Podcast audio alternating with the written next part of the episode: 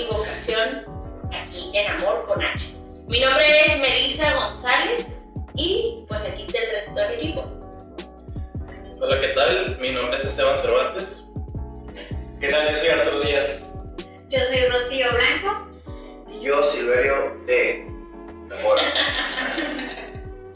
Eh, el día de hoy vamos a conversar acerca de los beneficios que tiene atención psicológica. También vamos a hablar acerca de la desestigmatización o cómo desestigmatizar eh, el apoyo en la salud mental, la psiquiatría y algunos tópicos muy interesantes acerca de este tema. Eh, y bueno, ya al final, si se quedan con nosotros acompañándonos, van a poder recibir algunas preguntas, un test para que determinen si es buena idea considerar ir al psicólogo y también hablar de algunos beneficios que promueve el bienestar cuando acudimos a un proceso terapéutico. Eh, pues sí, yo creo que de lo más importante casi siempre es como tener datos científicos, porque a veces se contempla la psicología como si no es una, una ciencia, pero sí estamos basados enteramente en una. Sí, y yo creo, Meli, que aquí es también sobre todo el dejar en claro el por qué, el por qué tocar el tema, no sé por qué hablar de eso.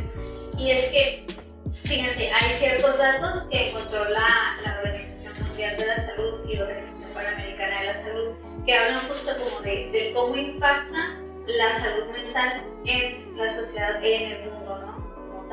Y fíjense que, eh, chequense estos datos que, que a encontrar que son a nivel mundial, tal cual. Eh, mentales, neurológicos y aquellos que son por el consumo de sustancias representan el 10% de, las, de la causa de muertes, tal cual. Y son el 30% de enfermedades no mortales. Entonces, pues sí, a lo mejor 10% suena como muy poquito, pero pues si lo llevamos a los números mundiales como tal, pues sí es un montón. Entonces, sí, yo creo que va de ahí como empieza la importancia de poder eh, ingresar en el tema, ¿no? de poder como volver a verlo. Además que alrededor de uno de cada cinco niños también son diagnosticados con trastornos mentales. Entonces, eh, son como datos que a mí el que me pareció como más inquietante, como que más, ay, ¿qué está pasando? Es que una persona eh, se suicida aproximadamente cada 40 segundos. Entonces, pues sí es como, ¿qué está pasando? Que que no se está atendiendo, que no se está viendo por la salud emocional y mental de las personas.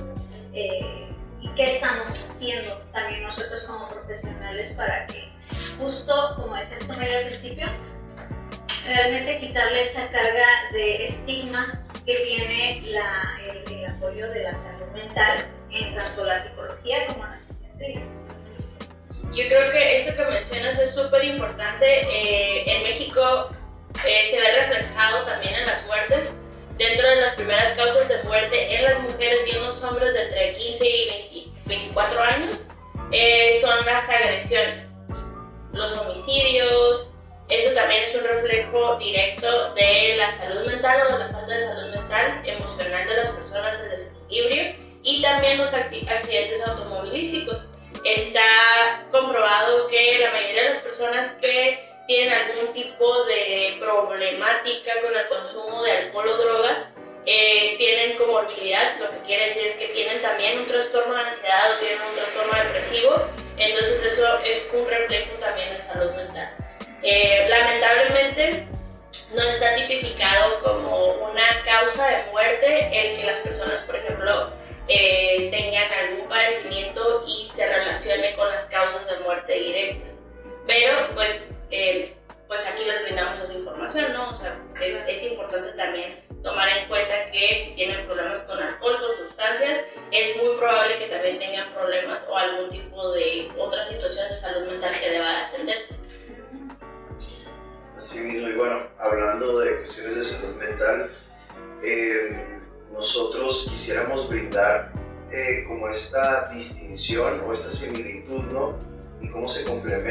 la parte de la atención psicológica y la parte de la atención psiquiátrica, ¿no?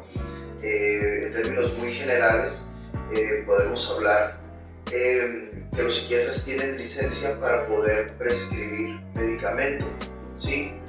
Por lo general, y, perdón, por lo general, este, y los psicólogos por lo general no. Es decir, algunos psicólogos que también son psiquiatras y tienen grado también en, psicología clínica, pues lo pueden llevar a cabo. algo importante que mencionar también es la estadística acerca del éxito en el tratamiento, ¿no? de cómo cuando se incorpora la parte eh, de, la terapia del habla con un tratamiento biológico, farmacológico, los niveles de éxito son mucho más altos, ¿no? contrario a lo que eh, podemos pensar comúnmente, ¿no? lo que se maneja en círculos sociales, ¿no? de que te vas a hacer adicto, no funciona y eh, toda la literatura científica pues, nos, nos, arroja esos datos. ¿no? Ciertamente hay eh, efectos secundarios negativos eh, y los casos de éxito no son 100%, pero está muy alto eh, de éxito, por lo cual nos dice que en su mayoría funciona. ¿no? Así es, y de hecho tomando como referencia lo, lo que comenta Silverio, que hay todavía algún tipo de información que hace que la gente no quiera ir o, no sepa hacia dónde ir para recibir atención en salud mental, llámese psicología o psiquiatría. Y sí hay muchos estos comentarios, ¿no? Todavía, no, es que tomar medicamento, yo escuché, a mí me dijeron, ¿no? Entonces es importante también definir qué es la atención que en realidad se, se va a brindar por parte de un terapeuta, por parte de un psiquiatra, ¿no? Lo importante aquí es mantener, primero que nada, un nivel de prevención. ¿Qué es esto? Pues no llegar a necesitar en primer lugar este tipo de, de, servicios, ¿no? ¿Cómo? Pues manteniendo un estilo de vida saludable, haciendo ejercicio, meditando, eh, saliendo con los amigos, en fin, diversas actividades que al día de hoy pues aún se nos permiten, ¿no? Digo, con todo el cuidado de, de pandemia, no podemos dejar de lado ese tema todavía, ¿no? Entonces eso se puede considerar como una prevención eh, primaria, una atención primaria, ¿no? el prevenir el desarrollar este tipo de problemas. Pero pues, ¿qué pasa cuando ya tenemos algo, no? Cuando ya nos sentimos mal o cuando ya se nos diagnostica en, algún punto. Es eh, común que vayamos con nuestro médico general y últimamente nos diga, puede que tengas ansiedad, puede que tengas algún tipo de depresión, ve al psicólogo, ve al psiquiatra, ¿no? Creo que ese tipo de relación es muy buena para todos nosotros porque nos fortalecemos a fin de cuentas y se da más la importancia a todo el aspecto de salud mental. la atención secundaria ya básicamente es este tratamiento ¿no? que se brinda, que brindamos nosotros como psicólogos clínicos y también los psiquiatras, ya sea un tratamiento farmacológico. Y el último nivel de atención, pues ya sería una rehabilitación en dado caso que, que se llegue a necesitar. Ahora, lo importante aquí es qué pasa cuando no recibimos ese tratamiento, qué pasa con nosotros y qué pasa con las personas a nuestro alrededor. Una forma de verlo es como si fuéramos un sistema de engranes. Si yo trabajo como un engrane y yo dejo de funcionar, de una u otra forma empiezo a afectar a las personas a mi alrededor. sea de una forma pequeña o grande. Pensemos en una familia donde papá, mamá o algún integrante de la familia tiene algún problema de ansiedad o de enojo o de manejo de emociones. Y al no saber manejarlo, controlarlo, simplemente tratarlo de la manera adecuada, se va presentando de manera muy seguida. Y pensamos que eso es normal. Ahí está la problemática con no cuidar este aspecto, ¿no? El, no tratarlo, cuando pensamos que es algo normal. Por eso se hace mucho el énfasis en cuando necesitamos un servicio de salud mental. Aquí, muy importante, tener en cuenta cómo nos sentimos físicamente, pero también emocional. Y un dato muy curioso, eh, en el país de Argentina, mundialmente, su población es la que más asiste a terapia, por la cantidad de psicólogos que hay, pero al mismo tiempo porque en ese país se considera ir a los servicios de salud psiquiátrica o psicológica como parte de su cultura, como parte de lo normal o lo adecuado. Entonces yo creo que nosotros, en dado caso, podríamos semejar en algún momento, tratar de imitar un poquito este tipo de, de, acciones y al mismo tiempo eh, pues reconocer la, la, importancia de cuando es necesario, ¿no? cuando se hace este énfasis y entender que no es malo. Hay que quitar esas etiquetas de que es malo, de que no es correcto, de que es para locos ir a terapia o ir al psiquiatra. Y pues bueno, esa es la parte que se maneja hasta el día de hoy. A mí me gustaría agregar algo bien importante que acabas de mencionar, Esteban. Digo, todo lo que dijiste es súper importante, pero parte del mensaje de la desestigmatización es esta parte de conocer los mitos. Ahí en Instagram hemos subido, subido algunos eh, videos en relación a mitos y verdades de la psicología, de la psiquiatría, porque es súper importante tener en cuenta cómo es que afecta mi salud, mi bienestar y cómo, por ejemplo, hablabas tú de, de cómo todavía tenemos la oportunidad o la libertad de llevar a cabo actividades, socializar y demás, pero cómo esto se deteriora cuando no tenemos salud mental. O sea, aunque tengas la oportunidad, no lo haces. ¿Por qué? Porque no hay ánimo, porque hay mucha incertidumbre, porque hay eh, cuestiones emocionales que, no están, que están comprometiendo tu vida diaria. Eh, y otra parte súper importante también es la cultura. Y, y si quisiera eh, como brindar esta información para que las personas que nos escuchen tengan clara esta cuestión. El diagnóstico que se brinda en cuestión de salud mental no es para etiquetar, es más bien para el profesional saber cuáles son las características que se deben de tratar.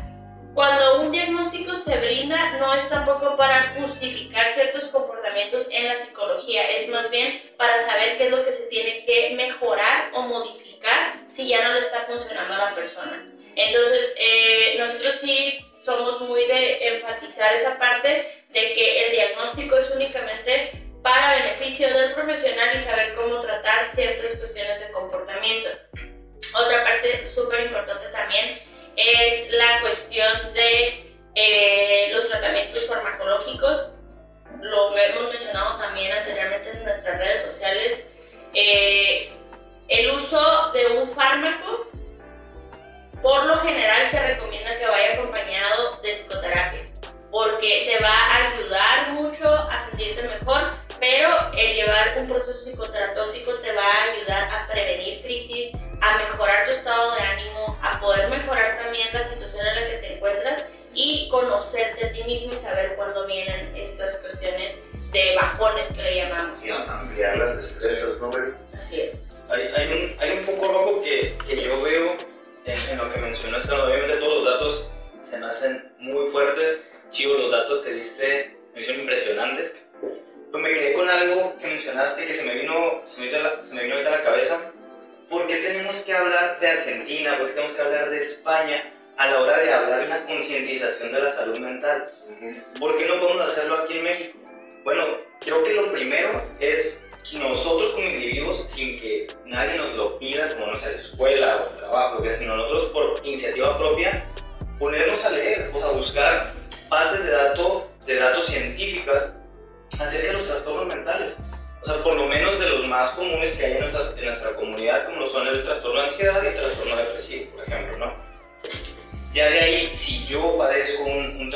mental, también ponerme a investigar qué pasa con él, qué es, cuáles son los síntomas, qué va a suceder, eh, los medicamentos que me prescriba el psiquiatra, en qué me van a ayudar y cuáles son los efectos secundarios también, o sea, estar eh, en constante investigación y aparte, también, no solamente el, leer, que sí es súper importante, es parte de un proceso psicoeducativo, pero también saber a quién le voy a preguntar.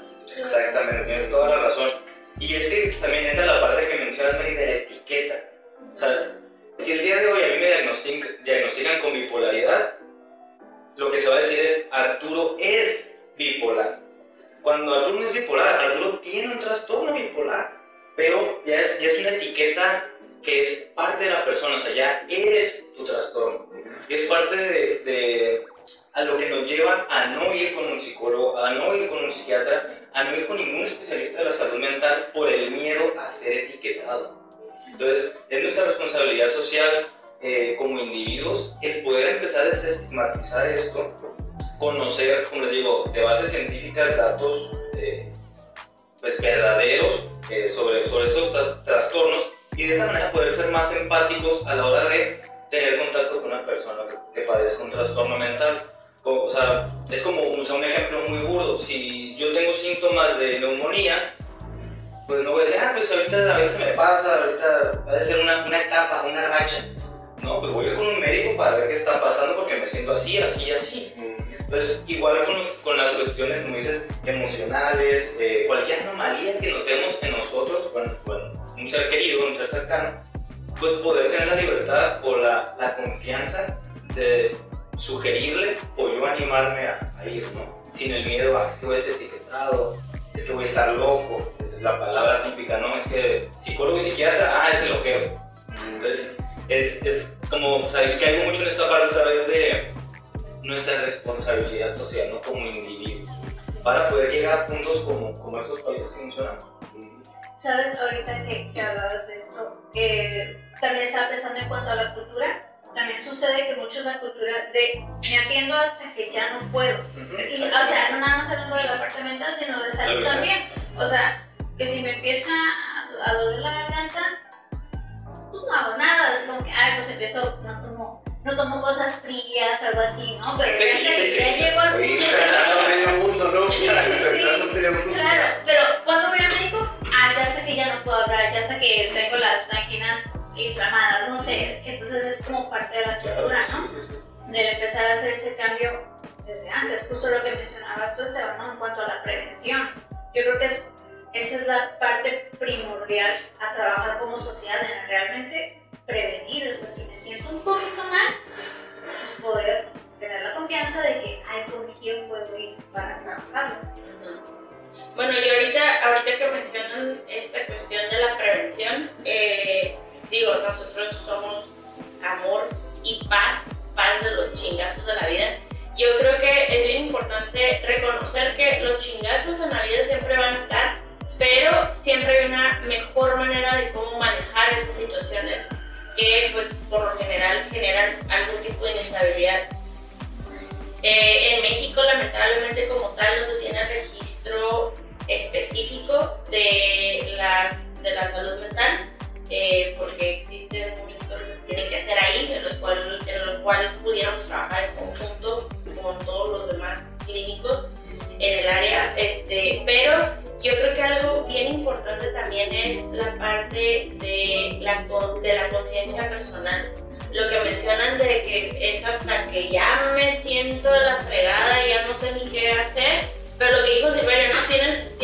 O tienes algún tipo de infección y lo andas ahí compartiendo con todo el mundo sin darnos cuenta de que también estamos afectando a otras personas, ¿no? Es me aguanto, me aguanto, me aguanto, pero es parte de la cultura. Entonces, qué bonito fuera que parte de la cultura fuera prevenir, ¿no? Que fuera poder también yo estar bien, procurar mi bienestar, pero también prevenir el poder eh, generar algún tipo de conflicto o de, o de infectar, digamos, a otras personas.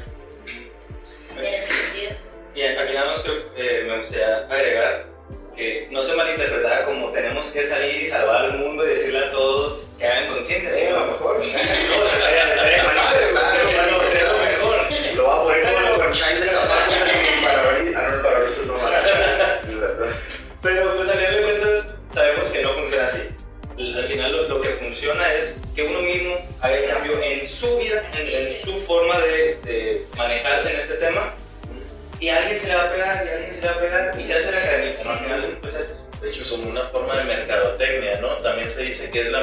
el referir el beneficio que tú tienes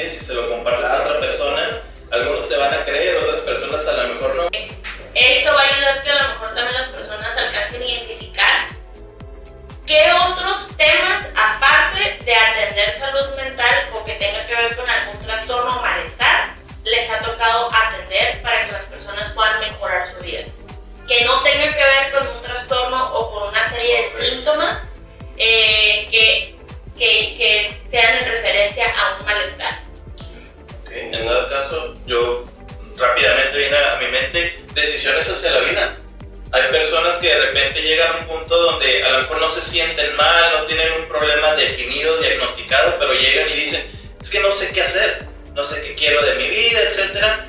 Y en la parte de, la psicoterapia, pues se le puede orientar de esa forma también a, este participante para pues, poderle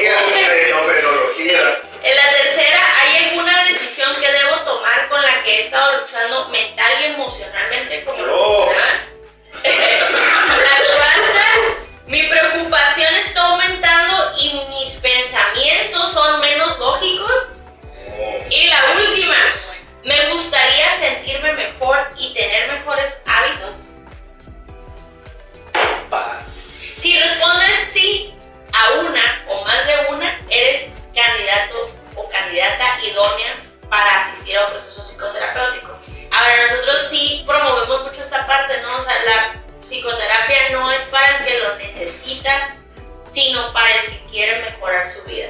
O sea, Si fuera por el que lo necesita todo el estado de California, estuviera aquí, terapia. Fuera obligatorio.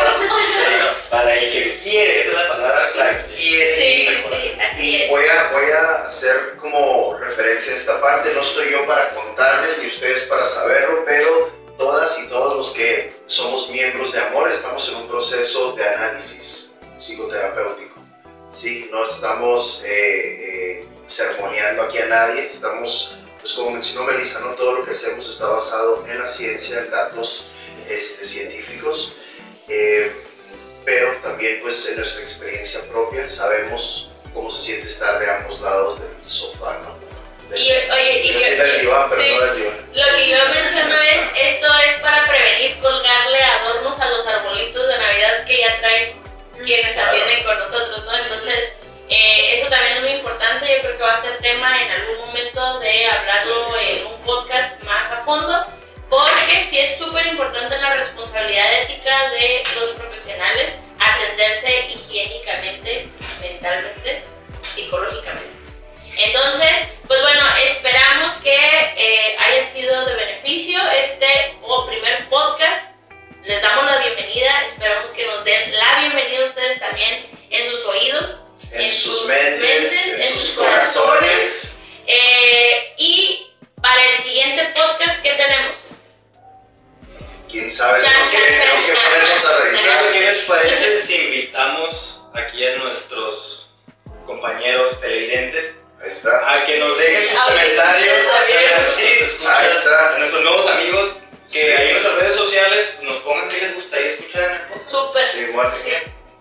Eso, que nos sigan en las redes, tenemos Instagram, Facebook, Twitter, este, TikTok, TikTok, de bailar, hacemos bailes, todo.